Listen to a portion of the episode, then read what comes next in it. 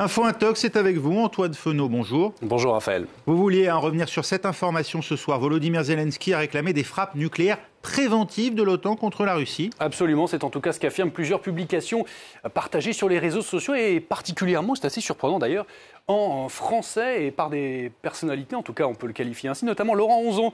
C'est un essayiste bien connu de la chaîne d'information CNews. Et lui, il, bien, relaie donc cette vidéo, on va y revenir un petit peu plus tard, et qu'est-ce qu'il nous dit? Il dit combien de temps des médias et politiciens français vont-ils continuer à soutenir ce malade, en citant donc ses propos euh, que Volodymyr Zelensky aurait tenus en demandant donc une frappe préventive nucléaire de l'OTAN contre la Russie. Rien que ça, vous voyez ça. La, date de ce tweet qui date donc du 2 février, date à laquelle donc Volodymyr Zelensky aurait euh, tenu ses propos. Et, euh, oh, cette affirmation, elle a également circulé sous une autre forme, relayée pas par n'importe qui. Cette dame ici, Sylvie Gouachavant, c'est une sénatrice Les Républicains.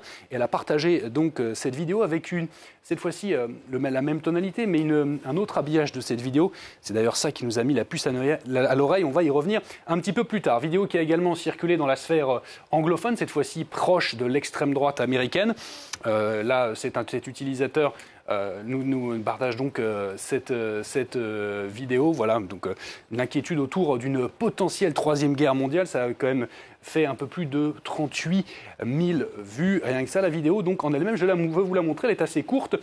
C'est une vidéo d'un échange donc de Volodymyr Zelensky sous-titré euh, donc sur le rôle de l'OTAN, qui dit eh bien voilà l'OTAN devrait faire donc cette fameuse frappe préventive nucléaire, vous le voyez ici, euh, sur la Russie afin eh de mettre d'une certaine manière un terme au euh, conflit. La, la, vidéo paraît en tout cas crédible. On voit Volodymyr Zelensky avec son désormais habituel t-shirt kaki de chef de guerre, le drapeau ukrainien derrière. En tout cas, ça semble crédible.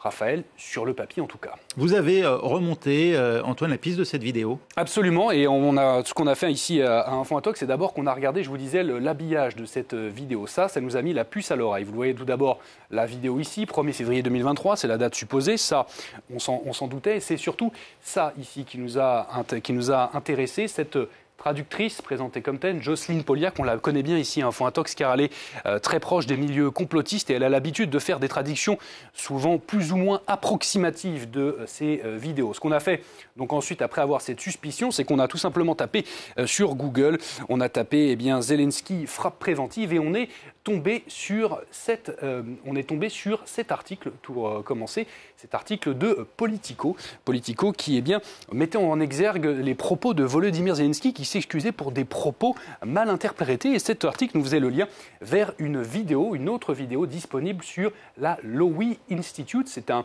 une sorte de think tank, on pourrait dire, un groupe de réflexion qui invite régulièrement euh, des personnalités pour discuter des enjeux mondiaux. Et c'est un think tank australien. Et on retrouve donc une vidéo de Volodymyr Zelensky. Le cadre, vous le voyez, correspond. Petit détail qui notamment a euh, attiré notre attention. Vous voyez la date ici, date de 6 octobre 2022. Rien à voir donc avec euh, une vidéo récente. Et on a retrouvé l'extrait sur la chaîne YouTube de cette même Lowy Institute que voici ici. Et l'extrait, lui, on l'a visionné en entier. L'extrait, lui, il arrive aux alentours de 22 minutes. Voilà donc, Raphaël, pour la date, elle est complètement fausse, vous l'avez compris. Et les propos du président ukrainien sont également ambigus. Voilà, ça c'est la deuxième partie euh, de, de, la, de, la, vidéo sur cette fameuse frappe nucléaire euh, de préventive de l'OTAN. Ce qu'on a fait, nous, c'est qu'on a demandé à nos collègues de RFI, qui ont une, une rédaction en ukrainien, de nous traduire donc euh, cette vidéo et notamment ce passage de Volodymyr Zelensky. Et il faut dire qu'il ne dit pas du tout ce que l'on croit. Voici donc ce que nous dit la traductrice de RFI,